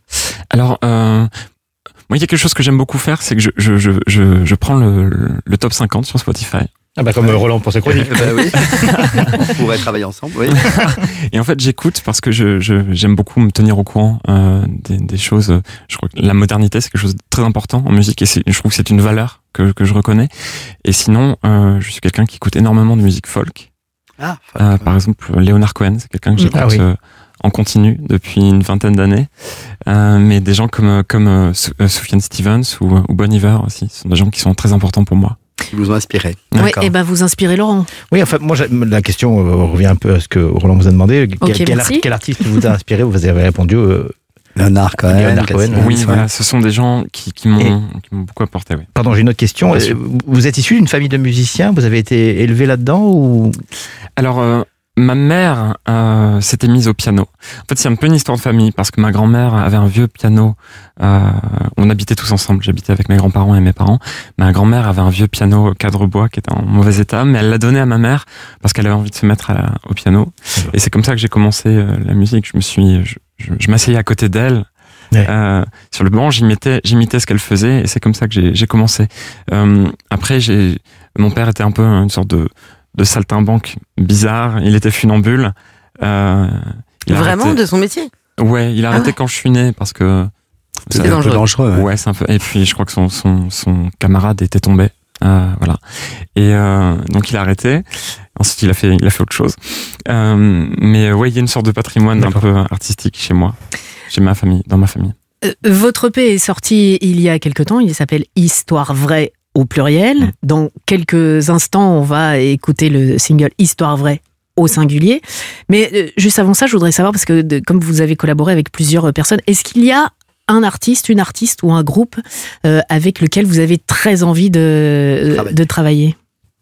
Alors oui, il y a plein de, en fait, il y a plein de gens. euh, Alors là, c'est du domaine un peu du rêve, hein, parce qu'il y a des gens qui sont vraiment inatte- inatteignables. Mais par exemple, euh, Rosalia, euh, l'artiste espagnole, est quelqu'un qui me fascine absolument. Euh, J'adorerais travailler. Faut euh, réaliser avec ses elle. rêves, hein, Jean. Oui, mais on sait, on sait jamais. On sait jamais. Alors, on a une surprise Elle nous pour écoute. vous, Jean. On a une surprise pour vous, Rosalia. Oui, bonjour, Rosalia. Donc Rosalia, bah, si jamais. euh, Rosalia, il y a James Blake aussi qui est quelqu'un que, que j'admire énormément pour son n- notamment le travail de production euh, sur ses sur ses albums que j'admire beaucoup. On vous donnera son portable, on l'a. Super. Merci beaucoup, Jean. Merci beaucoup. À bientôt. Europe 1, c'est arrivé près de chez vous. Bérénice Bourgueil. C'est la dernière partie, la dernière ligne droite. Et quelle dernière ligne droite Oh oui. avec au bout sur le podium vos vacances en famille ou entre amis. Vous allez pouvoir partir grâce à VVF. VVF, ce sont des vacances dans plus de 100 destinations en France où vous ferez des découvertes sportives, culturelles, des activités en pleine nature avec de, de l'ambiance. Il y a des rencontres, des clubs enfants et ados. Comme ça, vous pouvez être un petit peu, un petit Eh peu oui, tranquille. oui, oui. hein, voilà. Et c'est un séjour pour quatre personnes que nous vous offrons en pension complète. Comme ça, on s'occupe de rien, on se tracasse pas et on pense que à se faire plaisir. Vous pouvez découvrir tout cela sur vvf.fr. Deux auditeurs vont s'affronter Ah, dans un bain de jouvence. Euh, et vous allez pouvoir les aider. Ou pas. Attention, c'est délicat, c'est délicat. Je vous présente tout d'abord Stéphanie, qui est près de l'île à Leuzen. Bonjour Oui, Stéphanie. Bonjour. Bonjour Bérénice, bonjour à tous. Stéphanie. Stéphanie, vous, vous voilà prévenue, vous allez pouvoir demander l'aide de mes camarades, à, chaque, à savoir Laurent Barra, Mathilde Tintoin ou Roland Pérez. Mais, mais je tiens à vous mettre en garde. Parce que parfois c'est un peu n'importe quoi. Voilà. Stéphanie, si vous gagnez ces vacances, vous partez en famille ou entre amis?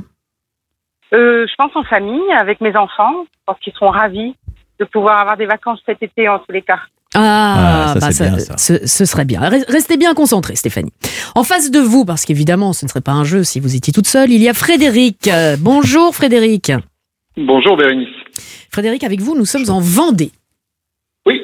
Les mariés de Où ça, en Vendée À côté du Puy du Fou. Ah, oui. Il y a Juste à côté dans un petit village qui s'appelle le Boupère. Ah, d'accord. le beau-père. Ouais. Il y a le beau-père, il y a Eh le ouais. beau-père. Frédéric, même question euh, en famille, entre amis, seul, parce que Ah ouais, c'est ben, pour en, quatre. en famille, hein, parce que- en famille parce que j'ai trois enfants, j'ai trois filles. Alors, hein. Ah bah voilà. Bah parfois, vous pouvez partir Ah. sans vos enfants. Non, qui a dit non, ça mais non, parce que là-bas, on peut les, justement les mettre Ah en. oui, on peut les mettre en. En pension complète. Voilà. Bon, on nous a- Non, mais on rigole évidemment. On vous a posé une question en antenne pour vous départager pour savoir qui allait commencer en premier. Et le plus rapide, c'est vous, Frédéric. Voici votre question. Tous les Sud-Coréens pourraient rajeunir à partir du mois prochain. Mais pourquoi? A. À cause d'un changement de loi.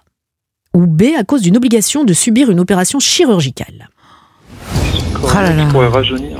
Oh, ça peut être qu'un changement de loi. ouais, ça peut être qu'un changement de loi. Bah oui, pas une Ça me dit quelque chose, Par rapport à la date de naissance ou euh, Un nouveau Ah, ça calendrier, le je ils ont dû prendre un nouveau calendrier ou un nouveau. Le changement d'heure.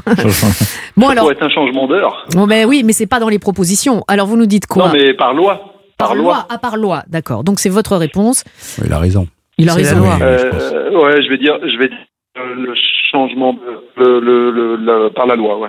Le changement de loi. En Corée du Sud, chaque citoyen a deux âges différents. C'est donc une bonne réponse. L'âge international basé sur l'anniversaire de naissance et l'âge coréen. Alors, essayez de me suivre. Déjà, moi, j'ai eu un peu de mal. L'âge coréen qui repose sur une méthode de calcul ancestrale, à savoir qu'un nouveau-né atteint un an le jour de sa naissance et souffle ses deux bougies au 1er janvier suivant. Donc, qu'il soit né euh, en février ou euh, Ah, en oui. décembre. Mais il n'y a pas qu'en Corée. D'accord. Alors, ce système prend en compte les neuf mois passés dans le ventre de la mère, arrondi à un an. Oui, c'est ça. Je retiens un et je divise par trois. Euh, or, d'après Ouest France, donc c'est pas moi qui le dis, le président a annoncé qu'il voulait changer cette loi pour ne conserver que l'âge international basé sur la date de, nai- de naissance. Les Sud-Coréens euh, perdraient ainsi tous un, voire deux ans. Ah ouais. Eh ben ouais. Ouais, c'est fou. Et- Ah oui, moi je suis né en 80 en Corée. Et moi, je suis d'origine Non, vietnamienne. vous et n'êtes c'est pas ça. encore né, en fait, c'est ça. Et au Vietnam, ils font ça. Je suis d'origine vietnamienne. Mon Et vous avez quel euh, âge Moi, j'ai 12 ans. Et... D'accord. Mais ça, on le savait. Allez, une première bonne réponse pour vous, Frédéric. Stéphanie, voici votre question. Google est en train de créer un nouvel outil pour décrypter quelque chose. Mais quoi? Je vous fais deux propositions pour décrypter le langage de nos animaux ou pour décrypter nos blagues? Ah bah c'est les animaux, parce que nos blagues. Quelqu'un a une idée Langage des animaux animaux, moi, pense animaux. Non mais si vous êtes sûr hein les gars parce que si vous êtes pas sûr Ah non, il on faut n'est pas sûr, ça me paraît plus Non non parce qu'attention Stéphanie hein parce que moi Mais je, vous, vous, moi- dites rien, vous. Eh ben je, quand je sais pas je dis Moi, pas. je pense que le, C'est les animaux. le langage des animaux. Bah oui. Roland, Roland s'engage. Et, et. Roland nous fait Bah oui. Bah oui. Eh ben non. Non, c'est Ah aïe, C'est des aïe. blagues. Mais oui, Google travaille depuis plusieurs années sur des grands modèles de langage, des outils capables de reproduire des conversations humaines avec une précision assez folle. Le géant de l'Internet a nourri son, son algorithme de 780 milliards de documents, livres, pages Wikipédia, lignes de code, etc. Et ça y est, il est désormais capable d'encore mieux comprendre les humains, notamment comprendre leur humour. Vous voulez dire que moi, quand on ça, s'adresse. Ouais. Alors, le, le- le but, c'est de pouvoir s'en servir dans les chats sur les sites internet. Ah ouais. Chat. Et là, Merci Roland. Oh, je suis désolé, je suis à, non, mais je suis à deux doigts de vous Merci, emmener en vacances avec vos enfants. Eh ben vous, bah, bah, vous allez sortir votre bifton là votre chèque. Non, je vais les emmener, je vais les inviter. Ils ont peut-être pas envie de passer des vacances avec vous. Bah, ça sent toujours mieux que rien. Bon, vrai. Frédéric, ce n'est pas fini. Attendez, ce n'est pas fini. Frédéric, voici votre question. À Bordeaux, l'état civil s'est trompé en déclarant une femme mariée. Que s'est-il passé? Ils l'ont déclarée mariée au frère jumeau de son mari ou ils l'ont déclarée mariée à un homme mort? Moi, je dis rien du Ah tout. bah maintenant Roland, on va plus l'entendre. Ah c'est ça qu'il fallait faire. D'accord, on va commencer par le jeu la prochaine Oh, fois. non. Parce que moi je pense que euh, moi je pense que le mort c'est trop. Non, je crois que c'est au frère jumeau. Je crois que c'est le frère jumeau. Ouais. Vous l'avez peut-être entendu, et c'est pour ça que c'était peut-être dans le fin fond de Oui. votre euh, mémoire, parce que c'est une bonne réponse. Ils se sont Oui. rendus compte de cette erreur en allant récupérer leurs actes de naissance, et l'officier d'état civil s'est trompé lors de la déclaration de mariage, et il a pris le premier prénom des deux frères dans l'ordre alphabétique. Euh, donc c'était pas le bon, donc elle était mariée à son beau-frère. Ouais. En même temps, ils sont jumeaux. C'est Ça peut servir Bah, c'est l'envie éventuellement. de change- un peu de changement. Bien sûr, bien Moi sûr. je dis, voilà, un D'habitude, c'est eux, c'est les garçons qui vont rigoler plutôt avec la femme. Ouais. Vous comprenez Ouais, ouais, ouais. Mais ça, que mais ça peut faire rire la femme aussi. Pardon. Euh, deux points pour vous, Frédéric. Stéphanie. Venez. Bah oui. Stéphanie, reprenez-vous. Bon. Ah bah non. Ah oui. Roland est à vos côtés. Oh On y va quand Oh, même. arrêtez de Allez. vous moquer Oui, pas. allez. Pour la Allez, on, y, on y va quand même pour le jeu parce que c'est c'est assez drôle et toutes ces informations sont vraies. Le gouvernement québécois a fait des erreurs, une fois de plus, sur leur site internet. Qu'est-il arrivé? Ils ont mis des liens renvoyant à des sites pornographiques où ils ont dévoilé les futures lois du pays. Dis rien. Non, Ah, c'est pas les mêmes. Euh, Roland, c'est pour du beurre. Ah bon Bah oui, c'est Bah, plié. c'est les futures lois du pays. Moi je dirais les sites pornographiques. Dès qu'il y a le mot Oh, loi. Stéphanie Dès qu'il y a le mot pense loi, euh, Roland, il y va, quoi. Je pense aussi. Vous pensez aussi quoi Sur Les les sites pornographiques. Moi, je Les pensais aux sites lois. pornographiques Rattrapez-vous, Roland. Eh bien, c'est une bonne Mais réponse. oui, voilà. euh, Voyez Roland, très Roland. bien. Quand on joue avec son cœur. Non mais écoutez bien Non, mais là, l'information. c'est pas avec son cœur, justement. Euh, ça commence par un C. Tout a débuté le 14 avril dernier lorsque le euh, ministère de la Santé, en plus, euh, a publié un tweet censé relayer les dernières statistiques de l'épidémie de Covid-19 qui continue de toucher durement le Québec. Et dans ce post, les internautes étaient invités à cliquer sur un lien qui aurait dû les orienter vers les derniers chiffres mis à jour. Problème, ce lien pointait vers oui. voilà, vers une vidéo non recommandable d'un site pornographique. Deuxième acte, le lundi 18 avril, donc quelques jours après, pour les automobilistes québécois qui souhaitaient éviter les bouchons à Montréal. J'ai trop d'images dans la tête. Le site d'infotrafic de gouvernement redirigeait les internautes non pas vers un itinéraire bis, quoique, mais vers un store de vente de Viagra. Et cette Ah ouais. fois, il ne s'agissait sans doute pas d'une erreur, mais plus probablement d'un piratage. Ouais. Et ça, je trouve ça très drôle. C'est quoi le Viagra? Stéphanie, vous ne repartez pas les mains vides. Vous allez recevoir le top 50, l'émission culte des années 80 et 90 dans sa version best-of. Mais je rêve de ce cadeau. Mais ce sera pour vous, Stéphanie. Avec euh, un coffret 5 CD, je vois votre âge que je ne divulguerai pas. Je pense que ça va vous plaire. Il y a Seal, il y a Kylie Minogue, Lio, partenaire, partenaire particulier. Ah ouais, les Gypsy Kings, Gold, Bronski Beat, Christophe et bien d'autres, le best-of top 50, le coffret de l'année 80-90, des années 80-90, disponible dans les bacs. J'adore. Et en digital et peut-être en vinyle. Stéphanie, on vous embrasse bien fort. Frédéric Oui. Eh bien, direction, euh, bah, je ne sais pas où, parce que c'est vous qui allez décider, mais en tout cas, euh, vous allez partir une semaine en famille en VVF dans euh, plus de 100, un choix parmi 100 destinations en France. Vous allez faire euh, peut-être des découvertes sportives, je ne sais pas si c'est votre cas, euh, culturelles, en, en famille, ça vous nous l'avez dit, des activités en pleine nature, et vous pouvez faire un petit peu de tout, des rencontres, des clubs enfants et ados qui sont prévus pour ça. On a prévu la pension complète également, et vous pouvez déjà découvrir tout cela et faire votre choix sur vvf.fr. Elle est pas belle la vie Écoutez bien, Bérénice. Je vous écoute. Trop mignon. C'est les enfants qui me remercient peut-être. Frédéric, on vous embrasse bien fort. C'est Euh, génial, merci. à très bientôt, belles vacances et vous et tout d'abord très bon week-end avec oui. la suite des programmes euh, d'Europe 1.